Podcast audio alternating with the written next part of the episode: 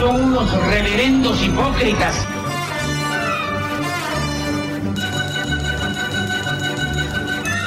¿Por qué no suben a la tribuna a responderme si son tan hombrecitos? Tú te puedes reír, tú puedes decir lo que tú quieras, pero tú mientes.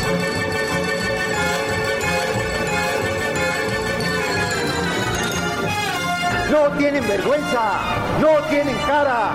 Cállate, chachalaca. Bienvenidos a Política Nacional. Disculpe si nuestras netas se le estrellan en la jeta. Y por favor, sea serio.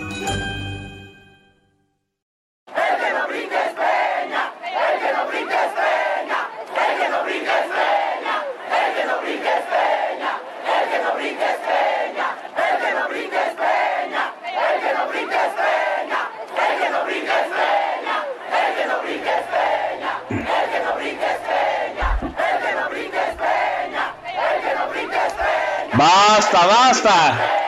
Suficiente. Ay, no. Ya, tranquilos. Basta, dije. Hola a todos, soy Oscar Chavira dando comienzo a Política Nacional en radiotuiteros.com.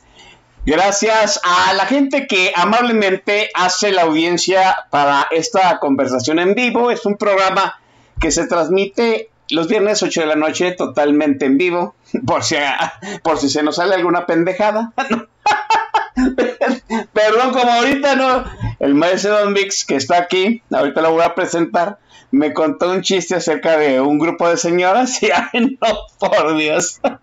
bueno, en fin, gracias a la gente que amablemente también se reporta vía Twitter, que andan en la chamba, dándole el paseillo a las mascotas, que se andan echando un chiringuito de a 20 centavos. Qué buen por muchachos. Les agradezco enormemente que sigan haciendo pues el ambiente que debe eh, envolver a una radiotransmisión en vivo, gracias al jefazo Luis Mora que nos permite abducirle la consola de radiotiteres.com y también un agradecimiento, por supuesto, a la gente que por sus diversas actividades deja a Política Nacional para estarla escuchando en el tráfico cuando sale el podcast. y luego con. Ya me enteré que algunos este, que aficionados al podcast, algunos que están suscritos al podcast, escuchan el podcast como de, de closet, ¿no? Así, o sea, se meten a su cuartito o lo escuchan cuando no hay nadie este, en su casa o van en el automóvil con los vidrios hasta arriba porque luego el playlist los evidencia, ¿no? Pues, ¿cuál es el problema? ¿No? Aquí siempre hemos puesto eh, buena música y no debe haber ningún problema. Bueno, ya, ya, los, ya lo comenté. Está aquí con nosotros el hombre de la bola de cristal de este país, de la bola de cristal más calibrada de este país que ha anticipado muchas cosas, entre ellas, pues que iba a ser un sexenio del carajo, lo está haciendo, ¿no? Que se iban a poner las cosas más graves, ya se están poniendo más graves, y lo trajimos aquí ahora para la segunda conversación acerca de la elección de Erdo Mordor, acá en el Estado de México. Está con nosotros el grandísimo Maestro Mix. Maestro, buenas noches. Muy buenas noches, mi querido Oscar. Buenas noches a la gente que nos acompaña aquí en Política Nacional a través de radiotuiteros.com. Es un placer andar por acá. Eh, no es tanto que sea una bola de cristal bien calibrada, más bien pues es este eh, saber dónde está el guion que hay que checar y pues ya está sucediendo, Oscar, gente que nos escucha, vaya, está sucediendo desde hace dos años tal y como lo contamos y todavía no alcanzamos una masa crítica de ciudadanos que lo entiendan, pero ahí vamos, ahí vamos, yo creo que ya somos muchos más y en un ratito ya alcanzamos la cantidad óptima, creo yo. Sí, hay que decirlo, maestro, ¿no? Cuando empezamos a atinar los presagios, dijeron, ah, pues esos cabrones, pues como el reloj descompuesto, ¿no? Dos veces al día da la hora exacta. Pero luego ya, ya fueron varios consecutivos, dijeron, no, pues sí, esos traen la brújula la veleta y la esferita de cristal bien calibrada.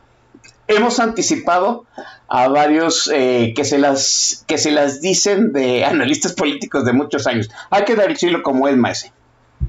Ah, sí, por supuesto. Pues hay un montón de gente que le gusta hacerle a la mamada y decir, este, fuentes bien informadas, o mis fuentes en Palacio, o mi no sé qué.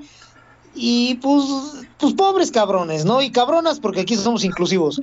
Y por otro lado, después sucede que ya están pasando las cosas y vienen y te dicen con sus pinches epifanías en, en super slow. Ay, yo creo que como que sí está pasando. Te dijimos hace dos años, cabrón, por Dios. Pero bueno, pues cobran ellos como asesores y analistas políticos. Este, y uno nomás se divierte, Oscar.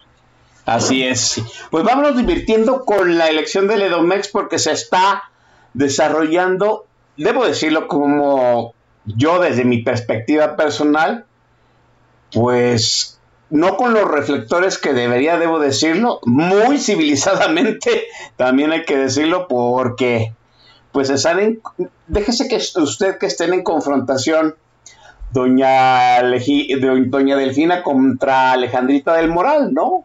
Pues dos maquinarias este, electorales, obviamente la anquilosada y grandísima maquinaria electoral del cartel, Atla, del cartel Atlacomulco contra la pues uno supondría novedosa, este, todavía oliendo a carro nuevo, maquinaria de Morena, ya pues con todos los dineros habidos y por haber de las tranzas que han hecho eh, López Obrador y, y, su familia, ¿no?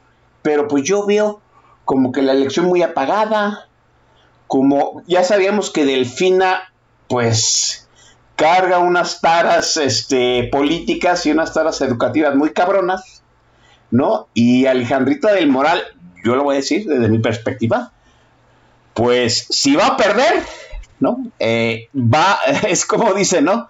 Si voy a perder, pues le está haciendo todo lo posible para que suben por la plaza, hay que decirlo, ¿no? Sí, me parece que Alejandra del Moral, contra todos los pronósticos, parece que está dando batalla.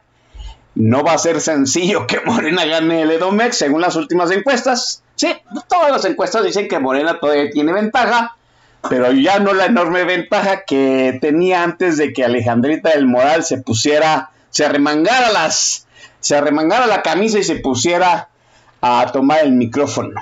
¿Cómo ve usted la elección de Domex ahorita en lo general, Maese? Pues bueno, aquí habíamos platicado que eh, todo indicaba que sí se iba a disputar, que sí iban a competir y se ha confirmado. la apuesta antes de que arrancara la campaña era, por un lado, este sí, vamos macizo a competir, y por otro lado era, no mames, este, ya está entregada la elección, se va a simular, etcétera, etcétera.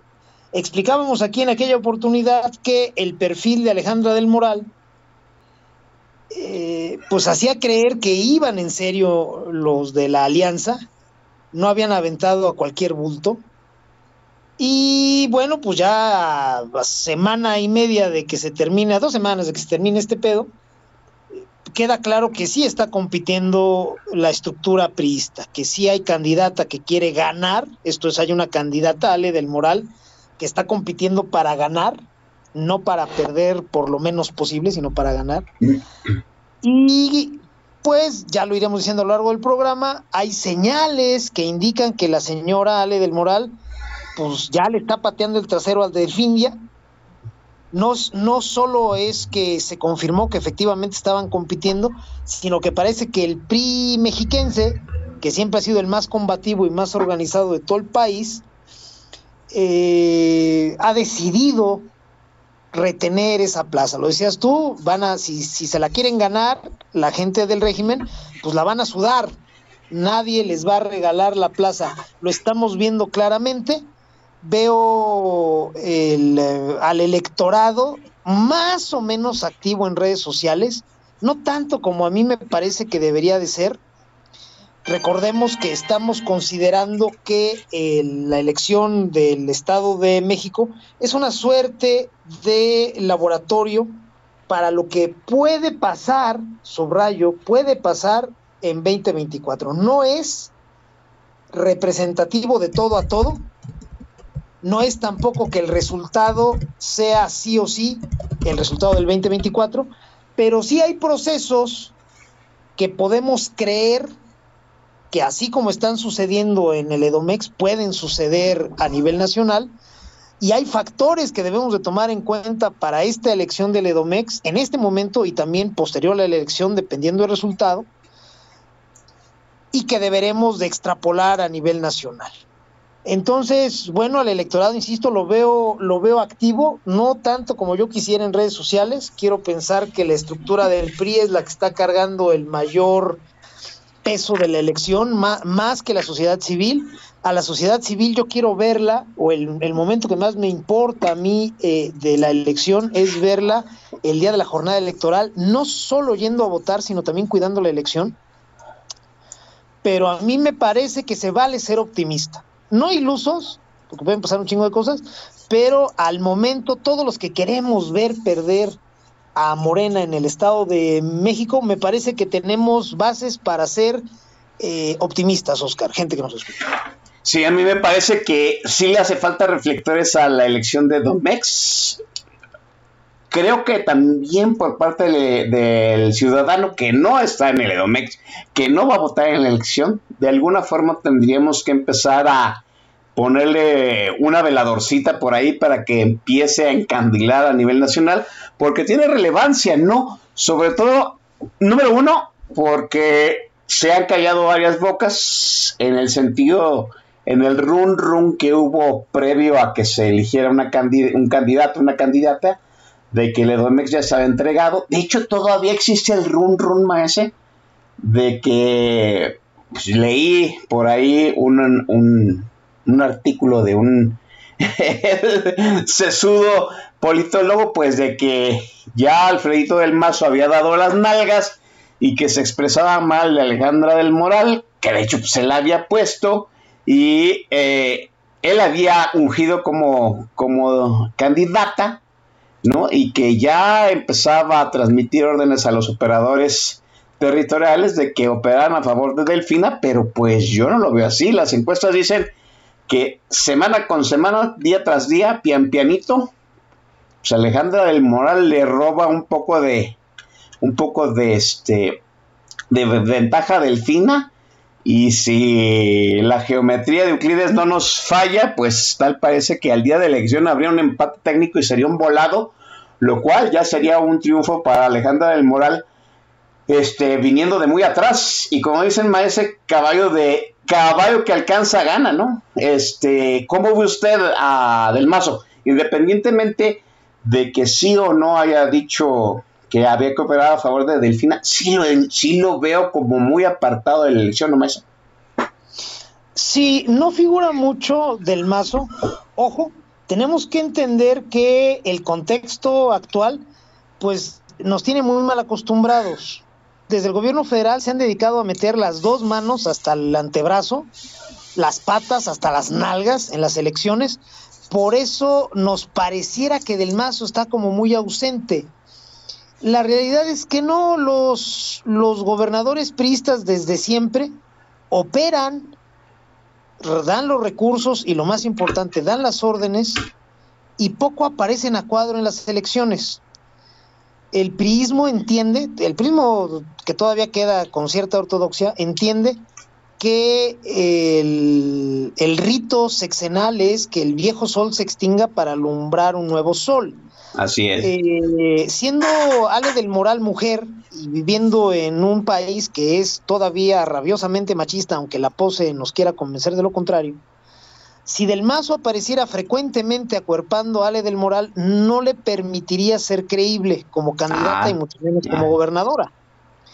Entonces, a mí me parece que esa distancia no es tal Simplemente es que en este contexto nos parece que como que debería de estar entregado en cuerpo y alma del mazo a promoverla, y no es así. No nada más por la ortodoxia que ya comento, sino porque no sería creíble. Algo como lo que pasa con Delfindia, que no sabemos quién realmente va a gobernar, si López, si Higinio, es, evidente que Delfindia pues es un pinche títere, es una persona muy primitiva en cualquier aspecto y, francamente estúpida. Entonces no es creíble como candidata y mucho menos como gobernadora. Sus números que la colocan compitiendo en esta elección, pues se los da todo el apoyo federal. El apoyo en las transferencias directas, el apoyo en el circo mañanero de este pendejo. Fuera de eso, Delfina no tiene con qué competir. Entonces, para no caer en ese mismo error, yo veo muy bien que Del Mazo no aparezca cuadro. Ahora, la publicación que comentas tú, si no me equivoco, fue en un pasquín que se llama Sin embargo. Eh, la leí. La forma en que lo narra es fantasiosa. No suceden así las cosas. Eh, si tú te juntas con los operadores, ojo, no estamos hablando de tres o cuatro estamos hablando con una eh, estructura territorial. Entonces, en una, si estás hablando de una reunión con una estructura territorial, queremos pensar a nivel estatal y tratándose del Estado de México, quiere decir que te estás reuniendo con mil cabrones y cabronas. En una reunión con esa cantidad de personas, no puede salir un gobernador a decir de esa forma burda como lo narró el pasquincito este, oigan, no apoyen a Ale, hay que apoyar a Delfina. Si, aún, si ante un auditorio al que tú le mandaste la señal de apoyar, de caminar hacia el lado derecho, a ese auditorio lo, lo juntas y a dos semanas o tres semanas de la elección les dices, ¿saben qué? Hay que jalar para el otro lado, colóquense. En ese mismo pinche momento te queman ahí, te rompen tu madre, te incendian el lugar porque son mamadas. ¿Me explico? si hubiera existido esa orden por parte de Del Mazo, habría tenido que ser mucho antes de que arrancaran las campañas y el mensaje al ungir a Ale del Moral habría tenido que ser de que no la van a apoyar. A ver si me explico. En la política los simbolismos son muy importantes. Entonces, si recordamos, Ale del Moral arranca su campaña en Texcoco, que es la sede del grupo político que cobija Delfindia, el grupo de Higinio Martínez. Y arranca con un evento multitudinario en Texcoco, Ale del Moral. Si Del Mazo hubiera estado por la opción de vender la elección, ese evento en Texcoco jamás se habría realizado, porque la línea que estás mandando, el mensaje que estás mandando es muy claro. Señores, sí. vamos a competir en serio. Entonces, insisto, esa publicación es fantasiosa. Es, es la redacción propia de alguien que se chaquetea mentalmente muy cabrón, creyendo que las cosas suceden así. Jamás. O sea, no, no, no sucede para nada. De esa manera, insisto, si tú como gobernador y como primer elector de una región eh, quieres mandar un mensaje, lo haces antes de comprometer a la estructura. La estructura no te va a perdonar que le mandes una señal antes de empezar las campañas, que se las refrendes con simbolismos importantes al arranque de la campaña y que dos semanas antes de la elección les digas, ah, se la creyeron, no, miren, vamos por este lado, muy en serio, ¿eh? En ese momento lo bajan del tapanco y le rompen su madre. Entonces, yo que creo que Del Mazo está jugando el rol que le toca como gobernador, facilitando estructura, facilitando dinero, y no permitiendo el abuso o la captura de ciertos eh, de ciertas herramientas o de ciertos vehículos por parte del régimen. Vaya, del Mazo no es que vaya a decidir la elección, no hay un hombre solo que pueda decidir la elección en un municipio, mucho menos en un estado. Y me parece que no le está jugando las contras a Ale. Ahora, hay otros mensajes, Oscar, gente que nos escucha, que a mí me dejan saber que Alejandra del Moral ha crecido notablemente. No nada más que ha crecido, sino que ha crecido en forma relevante. Y relevante quiere decir que está compitiendo muy en serio para ganar la elección y que tiene buenos chances de ganarla. Uno de esos sucesos eh, uno de esos mensajes que a mí me dejan claro que está compitiendo, que ya se le emparejó e y que incluso ya rebasó a Delfindia, es la foto que se publicó hoy de ella, Ale del Moral, con los tres güeyes que cobran como presidentes nacionales de los partidos de la Alianza. Marquito Alito y este güey que se llama Jesús y nunca he sabido su apellido y jamás lo voy a saber, eh, fueron juntos al Edomex a tomarse una foto con Ale del Moral. Esos tres güeyes son un, tienen la moral de una comadreja rabiosa. Nunca, jamás habrían ido a tomarse una foto con Ale del Moral si ella no estuviera realmente eh, compitiendo y ganándole espacios a Delfina.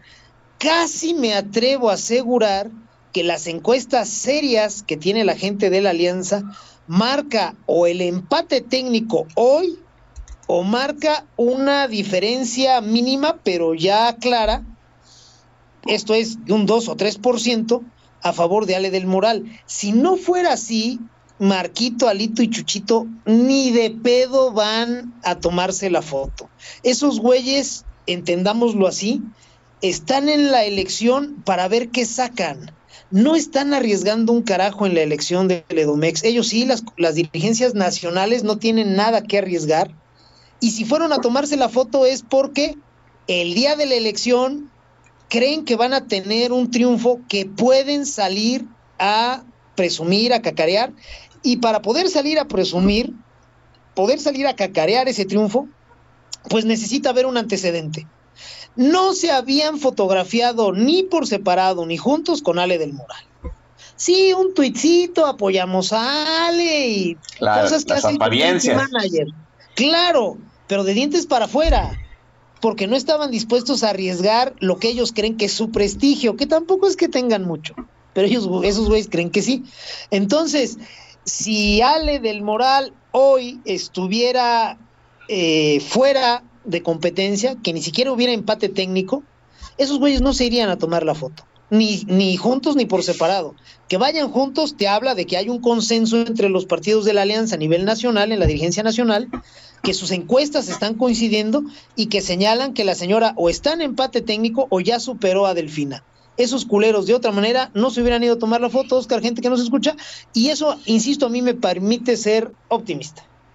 Eh, están en la foto porque luego pueden cacarear que un triunfo, ¿no? O sea, en la historia de sus dirigencias, Marco Cortés, Chucho Zambrano y, Alito, pues ¿cómo, cuántas victorias cuentan, ¿no? Muy, vamos, en, estados, no quiero menospreciar ningún estado, yo lo sé, pero en estados menores, ¿no? De, hecho, no se han ido a tomar la foto con el candidato de Coahuila, que muy probablemente sí va a ganar la elección, ¿no? He, eh, ahí el, el, punto este, crucial. O sea, no han ido a Coahuila, pero sí a bandera de Domex por el peso que tiene Domex, maestro.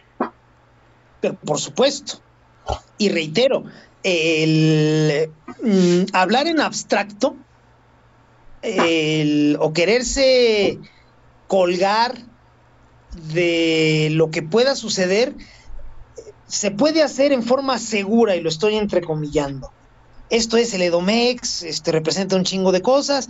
Entonces, si yo, referente, dirigente, político de, eh, dimensión nacional, quiero cumplir con la cuota de apoyo, quiero parecer cercano y que estoy compitiendo, siempre puedo poner un tuit abstracto respecto a la elección en el Edomex, respecto a salvar a México, porque es algo muy seguro. Pero, pues eso es algo que le encargas a tu community manager y tan tan. Eh, sin embargo, para mí sí tiene un peso específico diferente el ir a tomarse la foto. Eso ya es empeñar de cierta manera tu imagen y tu discurso. Insisto, eh, estos referentes que ya se bajaron de la cuestión abstracta para irse a tomar una foto concreta con la candidata es porque ya vieron que ella ya está arriba, ya se le pueden colgar. Yo sé que es una cosa bien pinche triste decirlo, pero pues hay que aceptarlo, así es la política mexicana. Estos güeyes fueron allá, pues porque ya, decía mi abuelita, en paz descanse, al nopal nada más lo van a ver cuando tiene tunas. Ale del Moral es un nopal que ya dio frutos, que ya tiene tunas. Entonces estos pinches indios ya fueron a, pues, quitárselas, ya fueron a, pues tener un provecho de ella. Insisto, eh, para quien quiera entender estas elecciones debe de partir de una realidad bien triste pero bien útil. Las dirigencias nacionales actuales, que son bajísimas y torpes, no están para competir están para ver qué pueden aprovechar. Insisto, a dos semanas de la elección, ver esos tres pendejos colgándose de la imagen de Ale del Moral, para mí es la mejor noticia, Oscar. Sí, me parece que es, es, es, algo muy significativo, porque muy en un principio alguien por ahí dijo que Alejandra del Moral había empezado su campaña muy si las grandes figuras del priismo, ya no digamos del panismo y del perredismo, ¿no? Pero ahí está, acuerpándose, ¿no? Y, y debo decirlo nuevamente, Ale del Moral, pues ha hecho su chamba y ha hecho, me parece que una campaña consistente y viniendo de atrás. Eh, vamos a pausar aquí el análisis político que es secundario en, este, en esta especie de programa, por supuesto, y vamos a lo primordial, esencial y eh, sustancial de este programa, que es el playlist. Hoy el maestro Don Vix, por supuesto, que empezó con esta prerrogativa, pues tiene el control de la tornamesa. Maese, todo suya. Agradezco infinito, mi querido Oscar, vamos a escuchar eh, en esta oportunidad canciones de una dama que pues es realmente este, una estrella más del canal de las estrellas. Muchos de ustedes la conocen, es una mujer con gran, grandes talentos, hay que decirlo, no compone, interpreta muy bien, y hay que decirlo también, es una mujer cuyo mayor talento ha sido ocultar durante 35 años que es gorda, que es obesa. Eh, nadie piensa en ella como en alguien gordo y sí lo es. Resulta que ella empieza en el ambiente artístico muy chamaquilla y tenía su cara muy redondita, cachetona, y mantuvo esa cara hasta los 53 años, lo cual debió de, debió de, llamar la atención de más de uno, pero no, decían, ay, fulanita sigue con su cara redondita. Pues es porque es obesa, pero nadie se dio cuenta de eso hasta mucho tiempo después. Entonces, pues para no poner ya más preámbulos, vámonos con la señora, perdón, con la ex señora de Manuel Mijares, la señora Lucerito. Y la señora. Uno de sus, sí, sí, vamos con uno de sus grandes clásicos de hace como 400 años, una canción muy movidita, este, inocente, como eran las canciones en los 80s y 90s del pop en español. La canción se llama Cu, cu, cu, Cuéntame cuando son las 8 de la noche con 29 minutos tiempo del centro de México. Al término de ella regresamos aquí en Política Nacional, Oscar Chavira y el Don Bis.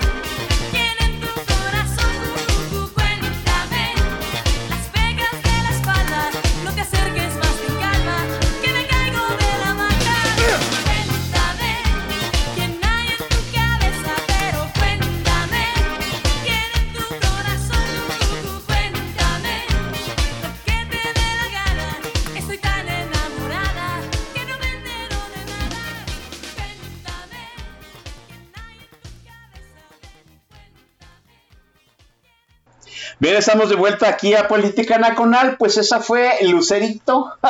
el más es Don Vix y su servidor. En el Inter, en que salió Cuéntame las pecas de la espalda. Cuánta poesía, por supuesto. Estábamos hablando acerca de la carrera del Lucerito que empezó como eh, ella, Lucerito y Carlitos Espejel eran los protagonistas de Chiquilladas. uh, uh. O sea, cuando el maestro Don Vix y su servidor éramos unos pequeñuelos, ¿no? Uh, qué tiempos aquellos. qué horror, eh, chiquilladas. Per- per- pido perdón por ese programa, ¿no? Perdón. Salía chiquilladas y. Ah, que por cierto, chiquilladas, por si usted no lo sabe, déjeme recordarle, no salía en la barra deluxe de los cómicos de las 7 de la noche, de las 8 de la noche, era pues, la barra triple A, ¿no? Chiquilladas salían alegrías del mediodía, a la hora que todo el mundo se sentaba a comer. Cuando en aquellos tiempos ¡uh! los mexicanos nos sentábamos a comer a las 2, 2, 3 de la tarde, salía chiquilladas en alegrías del mediodía. Por si usted no se sabía esa, esa nota. Más ese es momento de las menciones. Venga de ahí. Con todo gusto, mi querido Oscar, vamos a mandar saludos a todas las personas que nos están haciendo el favor de acompañarnos en esta oportunidad. Tengo por aquí mi lista y quiero agradecer fundamentalmente, antes que a cualquiera, a mi querido amigo Bob Guijarro, que no anda en el, en el chat, pero nos está escuchando. Gran tipo, un abrazo para este recabrón. Saludos para Giovanni Carrada, para mi querido El Mercenario y su señora esposa, que nos escuchan pues, con total fidelidad cada vez que sonamos, hasta sonamos hasta Cocoyoc. Saludos para mi querido amigo Mauricio Sánchez Mesa, para lo de Laca, para Fer Arzat, para mi querida Lori Iriondo, para Eduardo Villaseñor, para Pu- Pluvio Fifilia, para el joven Tux, para Dina Frey, Yola, mi Samita, para mi vecino acá en Álamos Mendricio, para Virita, para Tente en el aire, para mi querida Boilercito, para eh, Sed, para Yaviraj, y denme un segundo para ver si todavía tengo aquí algún otro. Ah, no, son todos los saludos, mi querido Oscar, este, para toda la banda que nos ha estado haciendo favor de acompañarnos. Bien, a ver, déjeme checar aquí la gente que está en vivo. Ahí, hoy hay un chingamadral de gente aquí en la estación y no se ha caído, gracias al jefe Luis Moda, porque hemos tenido algunos problemas con el acceso a la página. ¿Sí? Está Gonzalo Suárez, la secretaria del sindicato, mi estimadísima Paola Bien Respondona, Boilercito, Ronce 77, Claudia Parada, el estimadísimo Coronel Chorizo, Javier Santoyo, que llegó temprano y él fue el que pidió el, el playlist telonero de Gorillaz y Radiohead.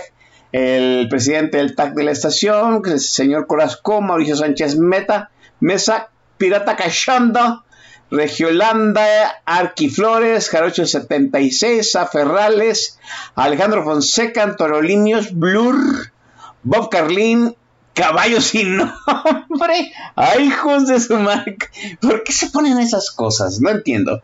Eh, el mercenario, el Miniso, que es un tipazo. Eh, emoji,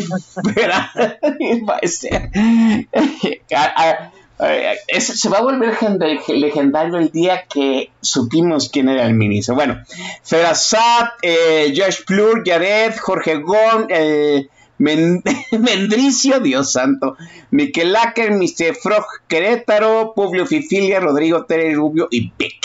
Así es. Hay un chingamaral de invitados. Oiga, estaba buscando, lo, lo favorité, pero perdonen porque luego me hace falta una secretaria. Alguien eh, que pidió que le mandáramos un saludo de podcast. Lo voy a buscar mientras dejamos este, este segmento. Lo voy a buscar en el dama, Es una dama que se llama Talía, si no me equivoco, mi querido Oscar. al, menos es el que yo vi, que estoy ahorita ah, recordando. Lo voy a buscar, si lo favorito. No, lo voy, a, lo voy a checar ahorita. Si no, no está en la alterna. a ver si no, si no la guardé en la alterna. Eh, pero mientras me sé, eh, fue Alito Moreno a tomarse la foto con Ale del Moral. Sí. en el anterior programa hablábamos acerca de lo que significaba la elección de Don Mex para el PRI, ¿no? sobre todo por el hecho de que pues, el PRI andaba eh, en un impas acerca de quién iba a dirigir eh, el Jurásico Institucional hasta el 2024, porque habían eh, interpuesto una revisión acerca de la, extensión de mandato de Alito Moreno. Ya el tribunal falló a favor de Alito Moreno, es decir, que, y, según lo que he leído, pues Alito Moreno va a ser el jefazo del Jurásico Institucional de hasta el 2024 y va a ser pues la mano pachona, ¿no? Que va a definir en cierto sentido, pues cuáles van a ser las candidaturas. Él, es el que va a palomear, en pocas palabras, pues todas las candidaturas de, eh, del PRI sobre todo en las cuestiones federales, de aquí a la elección presidencial general del siguiente año. Obviamente eso es un, un enorme poder. Quizá él no vaya a palomearlos, pero va a decir quién pues tiene mando, quién va a definir las prioridades de quién puede palomear en los estados y obviamente pues todo el mundo va a ir a este, cuadrársele a Alito Moreno. Eso, eh, eso es un cambio del anterior programa a hoy la elección de Don Mex influye a favor, en contra del luto, a favor, en contra del carácter la comulco, a favor, en contra del jurásico institucional, más ahora que pues hay pelea, ¿no? Sí, el, fíjate cómo son las cosas, ¿no? Qué paradojas tiene la vida. Entre mejor salga la elección en Edomex, mayor crédito va a poder cosechar, obviamente, la alianza en abstracto, la noción de la alianza, pero en forma práctica, mayor cantidad de cosecha van a tener Alito Moreno, Marquito, como se apellide, y Chuchito, nadie.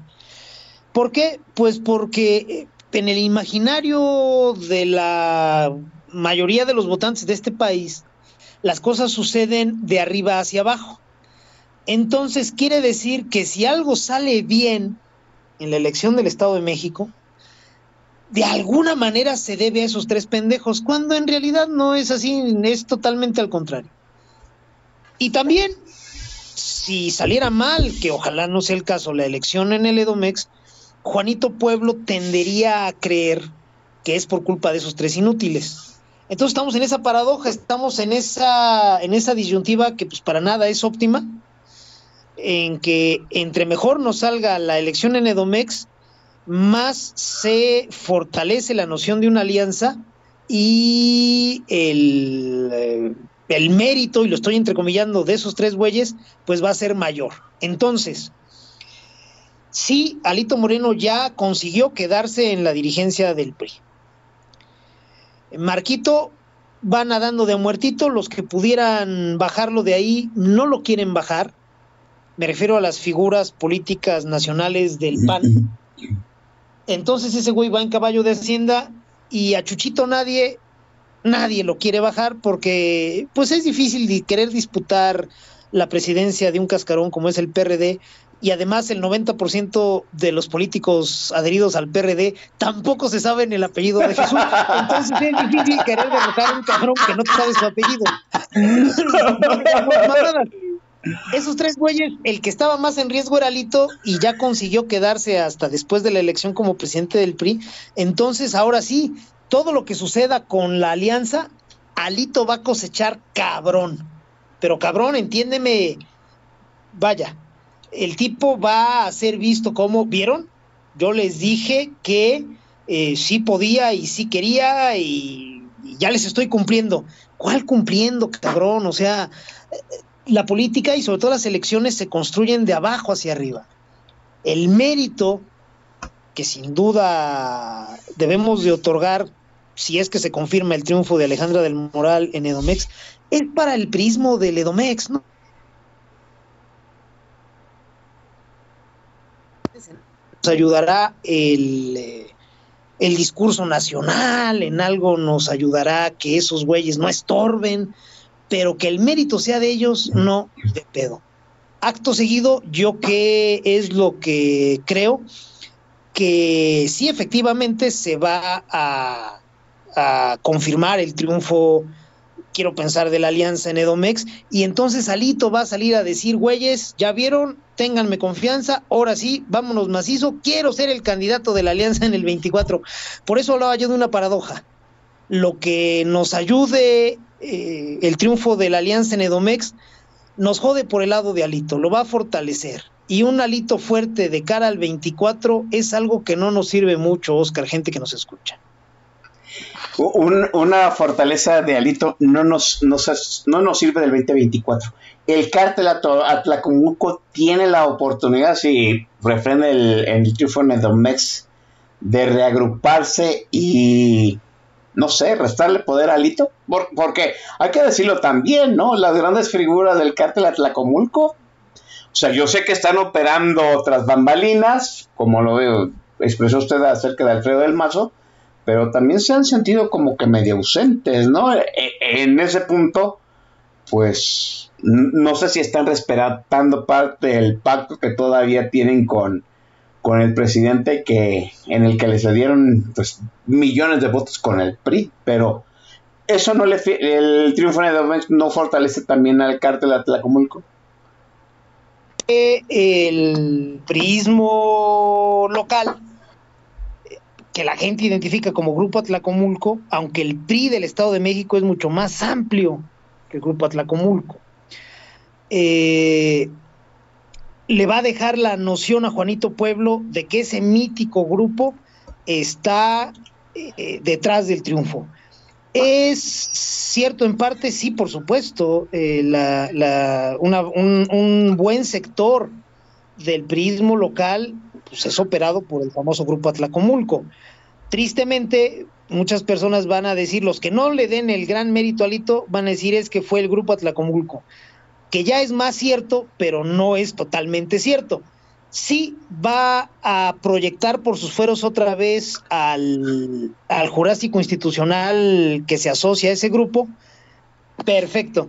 Entonces te decía, sí, al final del día a Juanito Pueblo le va a parecer que, el grupo Atlacomulco está detrás, junto con Alito del Triunfo. Está bien, vamos a ver una reacción discursiva que va a sacar del sarcófago a Enrique Peña y va a decir que ganó, insisto, desde el régimen van a decir que eh, eh, hubo un fraude, que es algo que de lo que también tenemos que hablar más adelante, y van a culpar del fraude a el grupo Atlacomulco y a Enrique Peña. Van a decir que son los mismos que jodieron a México, los que ahora impidieron el triunfo de la cuarta transformación. Bueno, tendremos que lidiar con eso en su momento. Obviamente ahorita lo que importa es retener fuera del régimen al Estado de México y discursivamente siempre habrá recursos para contrarrestar algo de lo que avienten esos güeyes. El, eh, eso que acaba usted de mencionar para eh, abordar, abordarlo de una vez. El conflicto postelectoral ya es un hecho. Eh, En cierto sentido, eh, el no reconocer eh, una derrota en el, en, el Edomex pues, puede ser un preámbulo de que lo que va a suceder en el 2024. Ahora, también es un hecho de que un triunfo, una derrota de Morena en el Edomex puede cambiar la inercia eh, electoral y política del país de aquí a, la elección del año que viene, ¿no más? Sí, como la gran mayoría de las personas en México eh, se tiende a creer o se tiende a pensar en, en términos muy simples. Yo sé que el ser humano está impuesto a eso, toma situaciones complejas y para entenderlas para que no lo abrumen, las simplifica. Y en México la gran mayoría de las personas sobresimplifica las cosas. Entonces, el resultado en Edomex, sea el que sea, va a determinar en gran medida el discurso hacia 2024. Aunque no haya sustento para ello, o no gran sustento para ello, de todos modos lo va a determinar. Entonces, el, imaginemos el triunfo de la alianza. ¿Va a cambiar la inercia? Sí, sí la va a cambiar va a motivar a muchas personas. Eso está bien. Nada más que le tenemos que explicar a Juanito Pueblo que pues, el optimismo tiene que ser sensato. Podemos correr el riesgo, porque en México la gran mayoría de las personas siempre está esperando una buena noticia, y lo estoy entrecomillando, para poder, eh, acto seguido, volver a hacerse pendejo. Y decir, ¿sabes qué? Me vale madre, este, ya quedó, ya, se arregló, culeros, ya me puedo volver a dedicar a mis seis de los sábados, este, viendo el América Chivas. Hay que explicarle a Juanito Pueblo, insisto, si gana la alianza le tenemos que explicar que es muy buena noticia, que es algo que nos va a ayudar y vámonos macizo, pero que hay que seguir jalando, que no está resuelto. Eh, si pierde la alianza, pues sí, también no va a ser un cambio tan drástico, porque actualmente el discurso que ha prevalecido es el de la hegemonía de Morena, entonces lo confirmaría, y lo estoy entrecomillando, y al ser una confirmación no cambia mucho las cosas. Pero sí nos molestaría, ¿no? Sería pues ya un kilo de algodón encima de la tonelada de plomo que ya andamos cargando con ese discurso de que Morena es invencible. Bueno, eh, ¿qué va a suceder al día siguiente cuando se conozcan los resultados? Si gana Morena, no vamos a tener mayor conflicto postelectoral, Va a haber recursos legales, estoy de acuerdo, desde la alianza para evidenciar eh, las eh, triquiñuelas en que haya incurrido Morena, porque va a incurrir en ellas. Y como aquí estamos en confianza, podemos decir que la alianza también va a incurrir en cosas así. Este, que nadie se me ponga nervioso y por ahí este, resulta que hay un acarreo priista en favor de Ale del Moral, pues que, cabrones, pues ese es el PRI, tampoco nos vamos a espantar. Entonces, como se van a dar hasta con la cubeta en forma meta legal o extra legal o paralegal o francamente ilegal, si gana Morena, las controversias van a ser dirimidas a través de las instituciones. Vamos a ver recursos ante el INE, ante el Tribunal Electoral del Poder Judicial de la Federación, vamos a ver un litigio en medios, pero civilizado institucional. Caso contrario a si gana la alianza. Si gana la alianza, vamos a ver, insisto, también una controversia postelectoral, pero va a ser en los peores términos que usted y yo hayamos visto en este país. Va a ser algo del tipo del plantón de reforma, pero en esteroides. En chiquito, en el sentido de que nada más va a ser en el Edomex, pero va a crecer en intensidad. Si gana la alianza, que yo creo que es como va a suceder, que va a ganar, Morena va a salir a desconocer el resultado. Eso está cantadísimo, que nadie lo dude, porque ya eso es algo que podemos dar por descontado. Van a salir a decir que hubo fraude, van a salir a decir que Peña Nieto metió las manos, van a salir a decir que los conservadores ya este, están muertos de miedo porque la cuarta transformación está muy, muy fuerte y ya se agruparon para detener a la cuarta transformación. Vamos a tener que ser muy inteligentes, Oscar, gente que nos escucha, para organizar nuestro discurso que contrarreste a ese. Vamos a tener que responder ese discurso sin responder directamente, sin aludir directamente, sin querer desmentir directamente. Para eso tenemos que empezar a trabajar desde ya. Algunos ya estamos trabajando desde antes. Tenemos que crear nuestro discurso de fortaleza de legalidad, de confianza en las instituciones.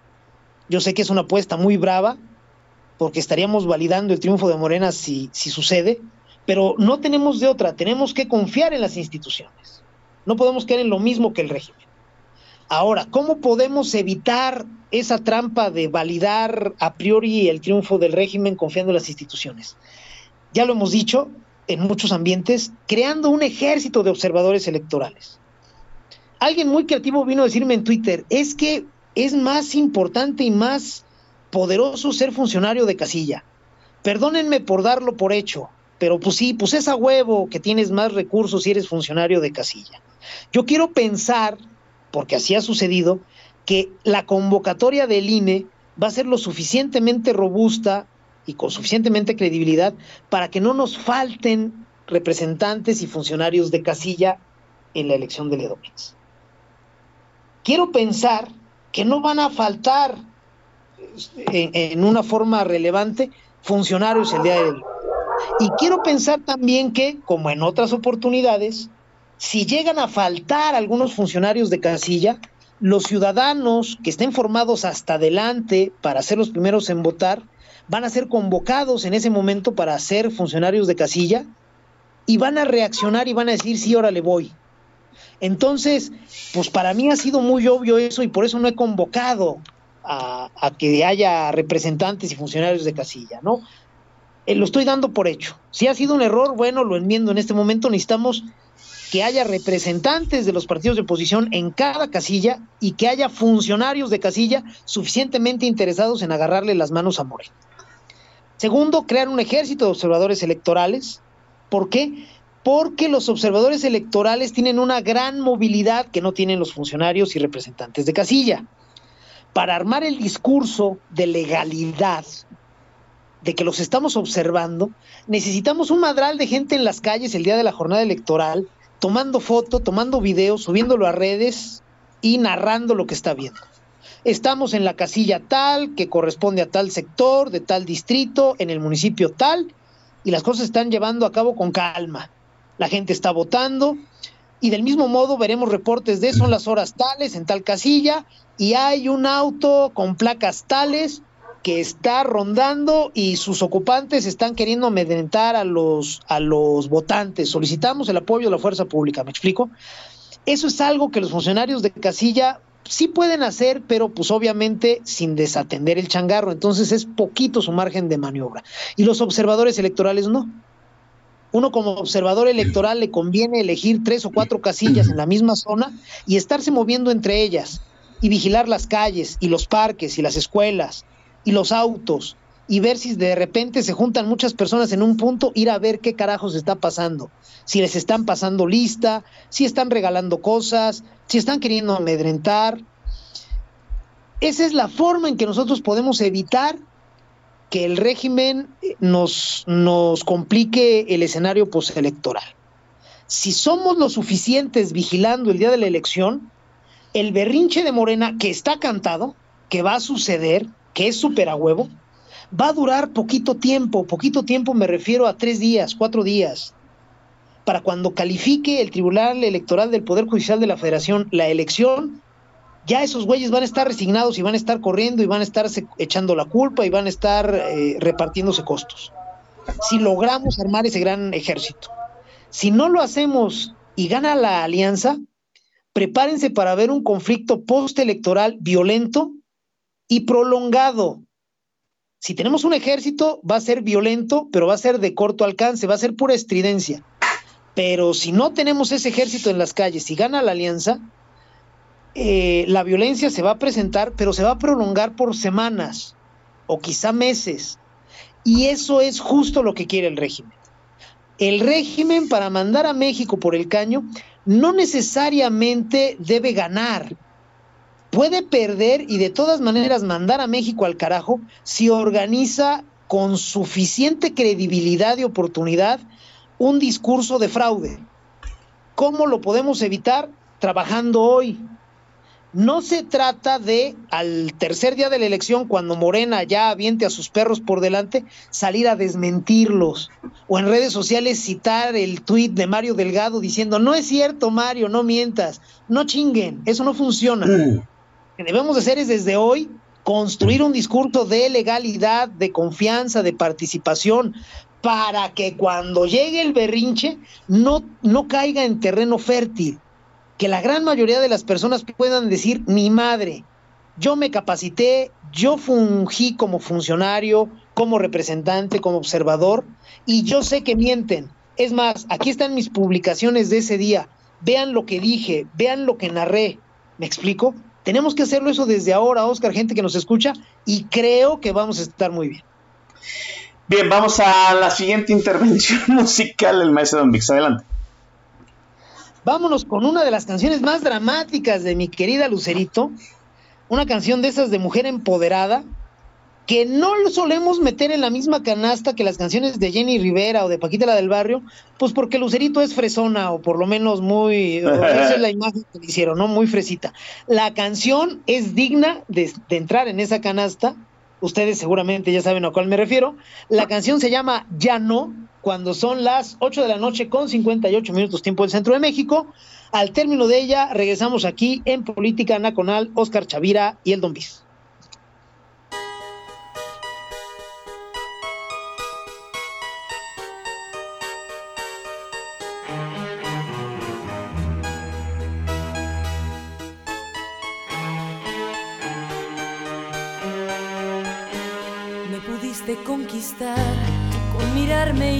Más, y tú ni caso para ser o tu querer o una flor de amanecer, y tú ni caso. Me habrías hecho bailar lo que quisieras tocar. Ahora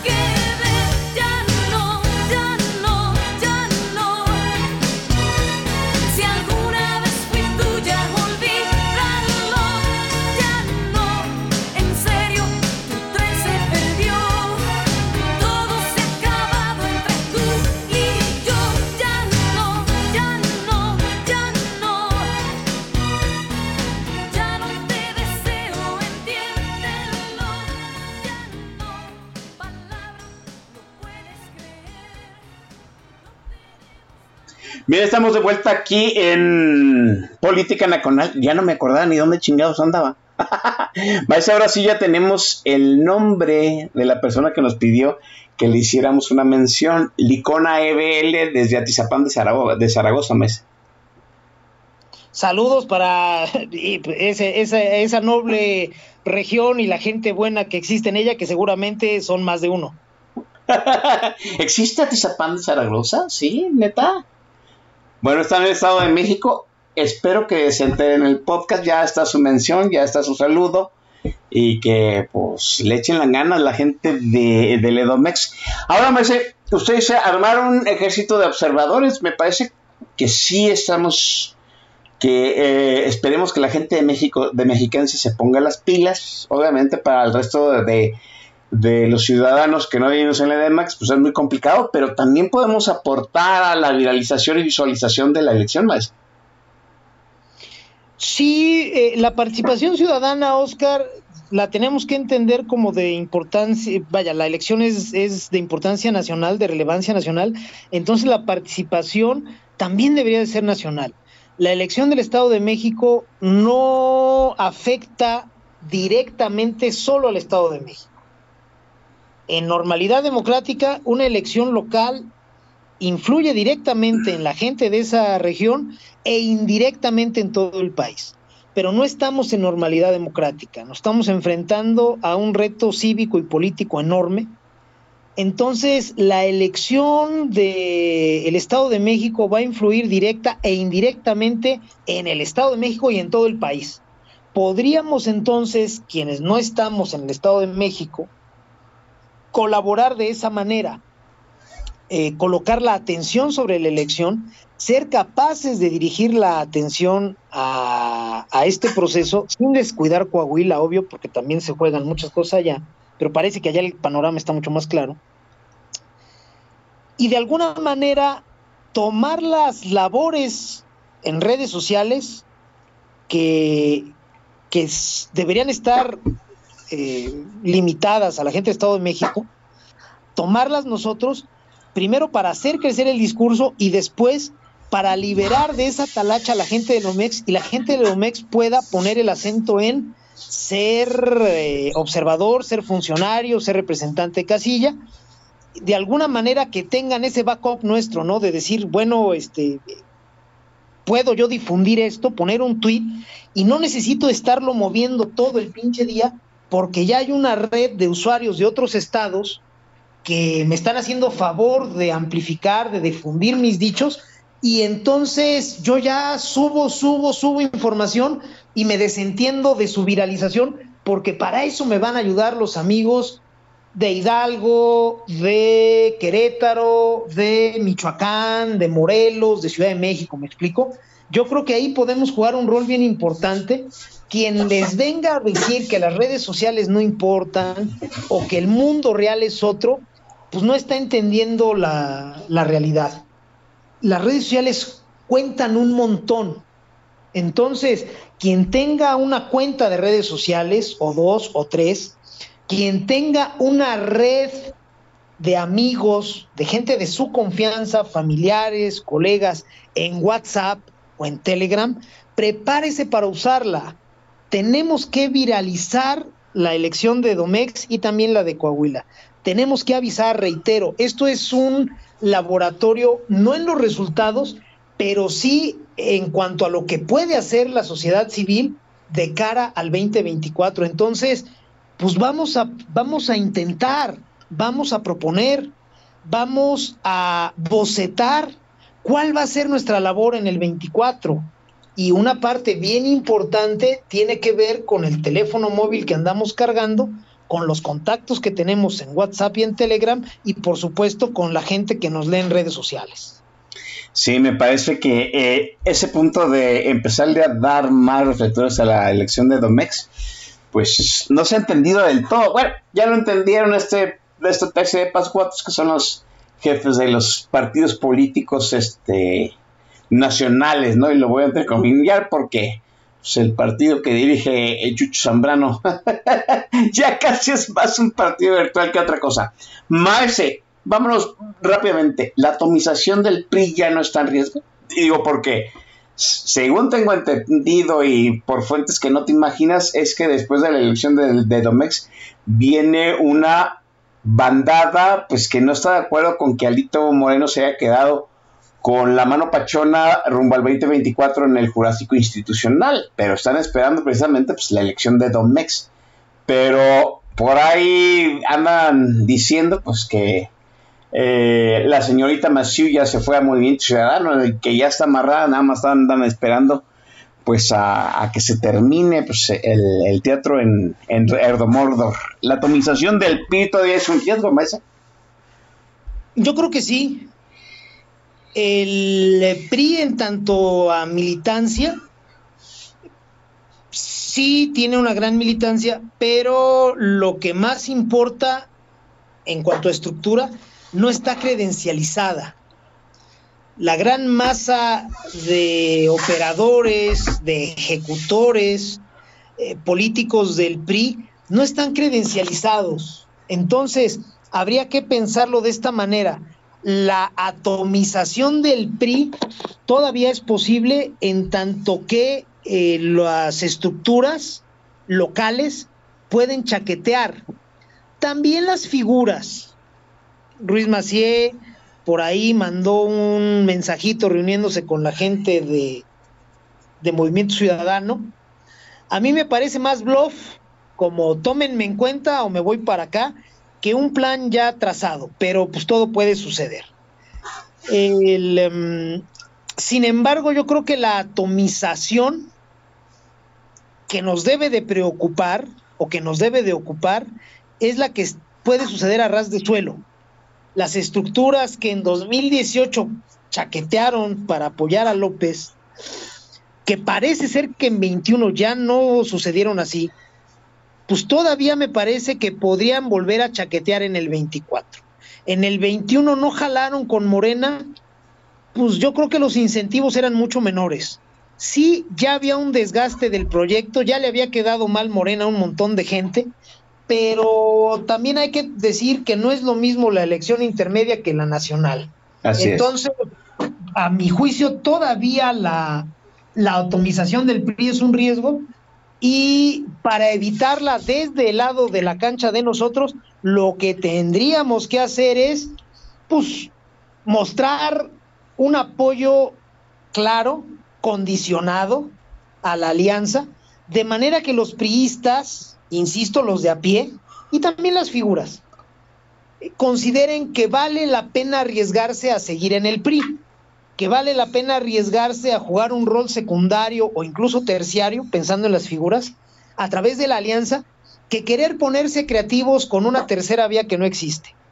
Y a ras de cancha, pues las, las estructuras tienen el timing y el ritmo y el pulso de la elección bien clarita. Si desde la sociedad perciben que ya, ya Morena ya fue, pues no se van a arriesgar a suscribir ese, ese proyecto. Van a decir, ¿sabes qué? Si no, ya chingar a su madre, ya estuvo bueno de mamadas, vamos a quedarnos de este lado y vámonos recio. Creo yo que es lo que podríamos apostar desde la sociedad civil, Oscar, gente que nos escucha. Hay una coyuntura interesante en este momento el Partido Verde Ecologista de México dice pues que la alianza oficialista no es segura, ¿no? Este, el Verde Ecologista ya dijo que pues, puede irse por la libre o decidir irse por otro lado. Eh, del PT salió pues la única figura que tienen Fernández Doroña a decir que hay desdén presidencial por los por las figuras del PT, por el peso político que tiene el P dentro también de la alianza eh, oficialista, ¿no? De alguna forma yo pienso que el Verde Ecologista y el PT vía Fernando Noroña ya vieron que el presidente sangra y eso puede, mm, de alguna forma, si Morena pierde la elección de Domex, puede subir el costo político para este decidir quién va a ser el sucesor de López Obrador. De hecho, López Obrador dijo que en septiembre tiene que salir el nombre, maestro perdiendo la elección de Domex puede complicar todo para el oficialismo. Sí, si resulta que Morena pierde, pues el mayor incentivo que van a tener ellos para enderezar un conflicto postelectoral es el de cumplirle a sus aliados. Recordemos que aquí el apoyo, Oscar, gente que nos escucha, está en función de pues, compartir un botín. Vamos a decirlo claramente. Quienes están en el proyecto de López y quienes están en la política en general, lo que buscan es ser parte de un reparto de recursos, de posiciones, de influencia, de poder. Si Morena no les puede cumplir en el Estado de México, va a ir a un conflicto postelectoral fundamentalmente para seguir siendo creíble a los ojos de sus aliados. Olvidémonos en este momento un poquito los membretes. Finalmente nada más son agencias de colocación, de reparto. En lo general, PT, Partido Verde, los propios de Morena, lo que están buscando es ser parte de ese grupo ganador que otorgue recursos, posiciones, poder, influencia. Si les quedas mal, en ese momento tu credibilidad hacia el 2024 empieza a bajar sus bonos y como tú dices, empieza a subir el costo de, arriesgarse a ser parte de esa alianza oficialista. ¿Sabes qué? Estos culeros ya van de bajada, güey. Entonces, ¿qué hacemos? Ya empiezan las dudas. No es que vaya a haber una desbandada en automático, eso no sucede. Lo que sí puede haber es, insisto, un aumento del costo. ¿Sabes qué, eh, gente de Morena? Yo sigo contigo porque puta, estamos puestísimos, pero no me voy a conformar con A, B y C, voy a pedirte de quieres. El Partido Verde, que para vender las nalgas es medalla de oro, ya la vio venir desde antes, ¿eh? Ya tiene su propio candidato, que es Manuel Velasco. Por más que no sea creíble, el mensaje que está mandando a Morena es terrible. ¿Sabes qué? No, no me estás garantizando nada y te estoy subiendo el costo. En lugar de, desde ahorita decir yo estoy con el presidente a muerte, estoy avisando que tengo mi propio candidato, eh, güey. Entonces sí, para que decline por ti, pues necesitas ofrecerme más. Lo mismo podría suceder con el PT, que no es tan bueno y no es tan visible para esas cosas como el verde, pero podría suceder. Y en general, al interior de Morena, recordemos que Morena es un membrete son izquierdistas radicales y lo peor del prismo. Entonces, sí, si Morena pierde el Estado de México, le va a costar mucho más conseguir aliados de cara al 2024, Oscar, gente que nos escucha. También hay un riesgo de que si la alianza gana Edomex, puedan engañarse e irse por la libre, por decirlo de alguna forma, es desentenderse pues de esta sociedad civil que de alguna otra forma pone sus esperanzas en, una alianza, ¿no? Pero como aquí hemos hablado en política nacional, pues que la alianza le sirva al ciudadano que se manifestó a favor del INE, ¿no? puede en cierto momento, pues, engallar a, Marquito, Alito y a Chucho Zambrano de que pueden hacer, pueden eh, ofrecer un candidato nuevamente sin consultar a la gente, sin lo que muchos están deseando que haga la alianza, pues que sin que haya primarias, ¿no me sé? Sí, así que es una suerte de espejo, aunque las motivaciones son diferentes. Al interior de la alianza oficialista la motivación es entre dirigentes, medios y altos que, que controlan estructuras y que necesitan ser parte de un reparto de un botín. Y del otro lado, la alianza pues sí tiene ciertas estructuras generalmente asociadas al PRI, pero la gran masa de votos que podría hacer ganar a la alianza tiene la motivación cívica de evitar la destrucción de las instituciones, de, de recomponer la salud y la seguridad en el país. Entonces, sí tienen motivaciones diferentes, pero el fenómeno es un espejo. La alianza necesita ser creíble, si la alianza pierde en el Estado de México, entonces no es que suba el costo de pertenecer a ella desde la sociedad, sino que va a ser menos creíble y entonces el entusiasmo va a reducirse, no es que la gente vaya a decir, ah, no, ahora no quiero alianza, ahora mejor que mi partido se vaya solo. Eso no va a salir desde la sociedad civil. Desde la sociedad civil lo que puede haber es un desencanto que diga, ¿sabes qué? Estos pendejos no sacan un perro de una milpa y yo ya mejor me desentiendo y chinguen a su madre y que sea lo que Dios quiera. Ese es el riesgo, Oscar, gente que nos escucha. Sí, así es. Me parece que hay mucho todavía en la balanza y a lo que hemos visto en las últimas encuestas y lo que hemos comentado aquí, pues la elección de Domex sigue siendo un... Lo bueno es que ya está en, el nivel de ser un volado, ¿no? Eh, si está en el nivel de ser un volado, pues muy probablemente la mejor maquinaria electoral que opere ese día, pues vaya a ser la diferencia quizá mínima, ¿no? Y en ese sentido, pues, ironías del destino, pues estamos apostando a que la maquinaria del cártel Atlacomulco y compañía haga bien su labor como lo hizo durante muchísimos sexenios. Eh, vamos a la penúltima intervención musical. A ver, permítanme, ¿por qué? No he puesto aquí la, qué desmadre tengo yo el día de hoy. No sabía ni dónde ando y ahora, y ahora ya perdí eh, los vinilos. Ah, ya, ya lo encontré. Bueno, vamos ahora, este, vamos ahora sí, este, a la penúltima intervención como musical del maestro Domix. Maese. Gracias, mi querido Oscar. Vámonos con una canción cortavenas si la gente que nos está escuchando es, es, es muy este, susceptible, le pido por favor que esto lo tome con calma porque la canción que sigue es muy cabrona. Es para, insisto, para sacar una galleta de animalitos y tallarse en la muñeca. La canción se llama Sobreviviré. Cuando son las 9 de la noche con 18 minutos tiempo del centro de México, al término de ella regresamos aquí, Oscar Chavira y el Don Bis.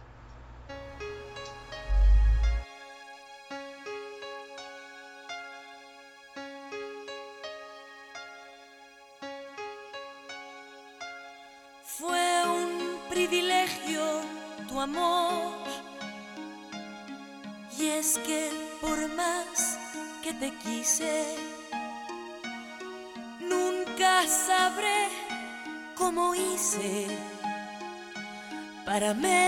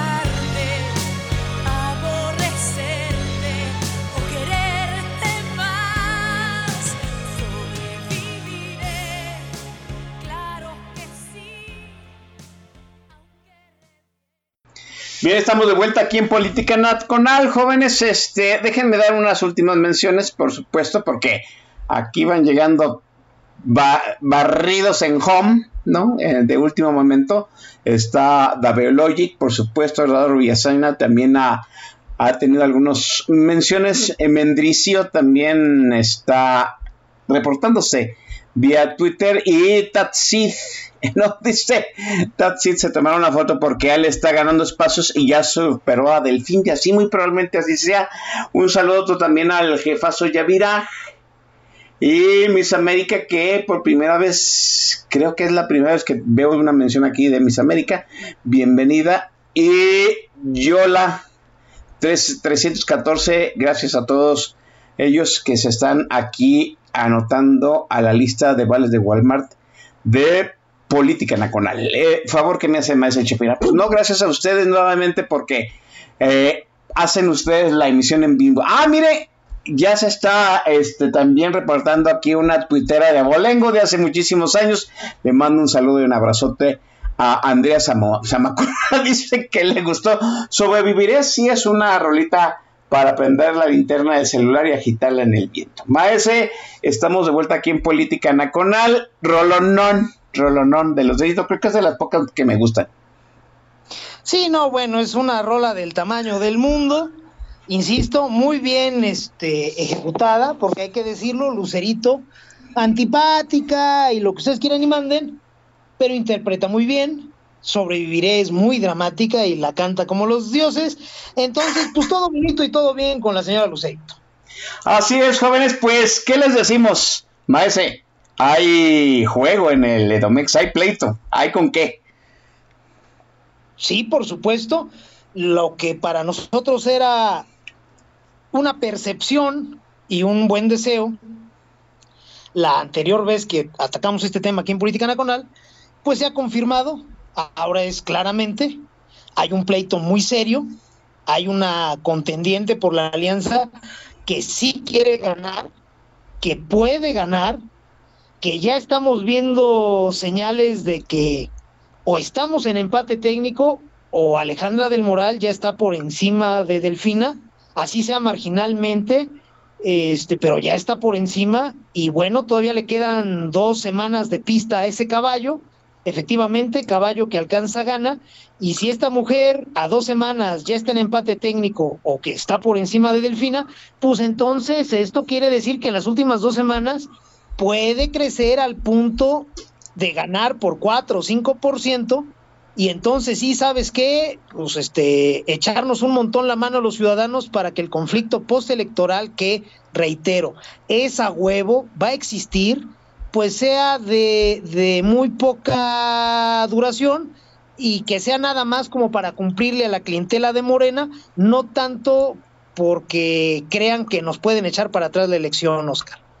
Sí, me parece que ese es el punto y sobre todo a la gente que no somos de Domex, las repercusiones, ¿no? El cómo la balanza de los costos políticos para Alianza y para este el lado oficialista, pues puede crear una inercia, una inercia rumbo al 2024 más. Sí, nosotros tendremos que convertir el resultado del Edomex, sea el que fuere, en algo que nos catapulte hacia 2024. Habrá quien me diga, no mames, y si perdemos, ¿cómo lo podemos convertir? Todo puede ser dicho. El chiste es poner la atención donde se requiere y encontrar las palabras precisas. Entonces, sea lo que fuere que veamos en Edomex como resultado, tenemos que construir un discurso que nos sirva para potenciar el esfuerzo ciudadano de cara a 2024. La mayor parte del truco va a estar en los detalles, en el proceso. El resultado importa, sea cual fuere, desde luego, pero lo que nos va a servir más de cara al 2024 es lo que nos digamos sobre el resultado, lo que seamos capaces de argumentar, lo que seamos capaces de explicar. A mí me parece que tenemos tiempo y tenemos talento y tenemos herramientas. Entonces, por favor, que nadie se desanime, que nadie caiga en el error de decir, no, es que ya valió madre, como también sería muy peligroso caer en el error de, ah, ya estuvo, ya ganamos en Edomex, quiere decir que en el 2024 ya lo hicimos, entonces ya me puedo sentar y cruzarme de brazos. No, hay que decirnos cosas útiles y me parece que tenemos buenas herramientas, Oscar, gente que nos escucha. Vamos a ser sensatos, hay instituciones, hay ciudadanía y donde hay ciudadanía y hay instituciones, ya nada más falta hablar de lo importante y en ese momento estamos hechos. Pues ahí está. Jóvenes, ha sido la segunda lectura de la elección de Domex y está pues a un par de semanas y días de realizarse. Hay juego. Eh, las cosas se veían muy oscuras, ahora parece que hay una luz. Alejandra del Moral va a hacer historia, sea cual sea el resultado. El resultado, pues Alejandra del Moral me parece que ha hecho una gran campaña con muchas cosas en contra y aquí estaremos hablando del resultado y la trascendencia de los números que arroje la elección de Domix. Maese, como siempre, grande, una gran reflexión, mucho que hacer, mucha tarea que realizar y le agradezco mucho pues haber estado hoy en Política Nacional. Yo siempre te agradezco a ti, Oscar. Para mí es maravilloso venir acá a platicar y a terminar la semana. Gracias a ti, gracias a todas las personas que nos han hecho el favor de venir a escucharnos aquí a Política Nacional en Radio Tuiteros y que nos han comentado en el chat o que nos han comentado en Twitter. Descansen, pásense un fin de semana toda madre y prepárense y reflexionen sobre lo que podemos hacer en torno a la elección de Domex, porque nos va a servir como ejercicio para la elección de México en el 2024. Gracias y pásensela a toda madre. Así es, chamacos, nos estaremos escuchando la semana que entra en otro programa de Política Nacional. Cuídense, bye.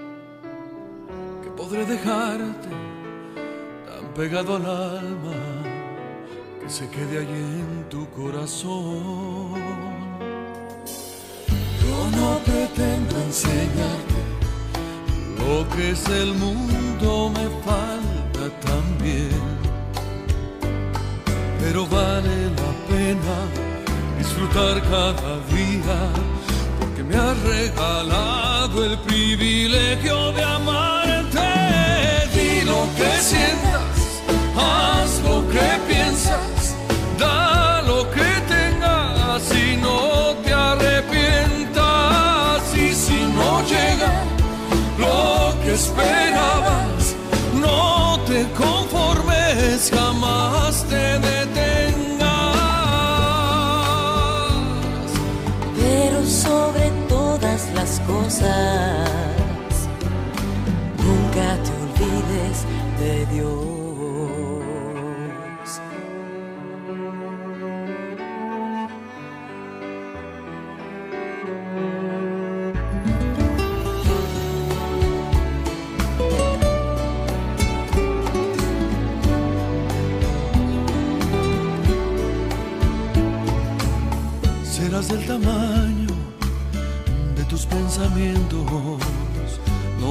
permitas fracasar.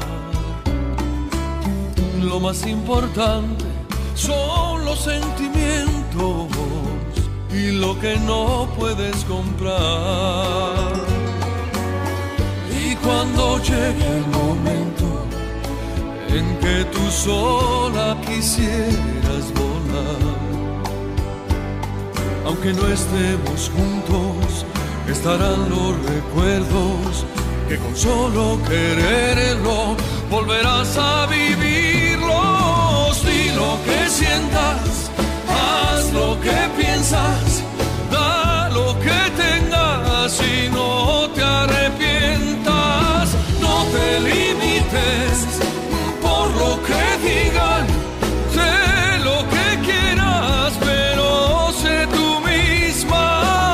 si no llega lo que esperabas,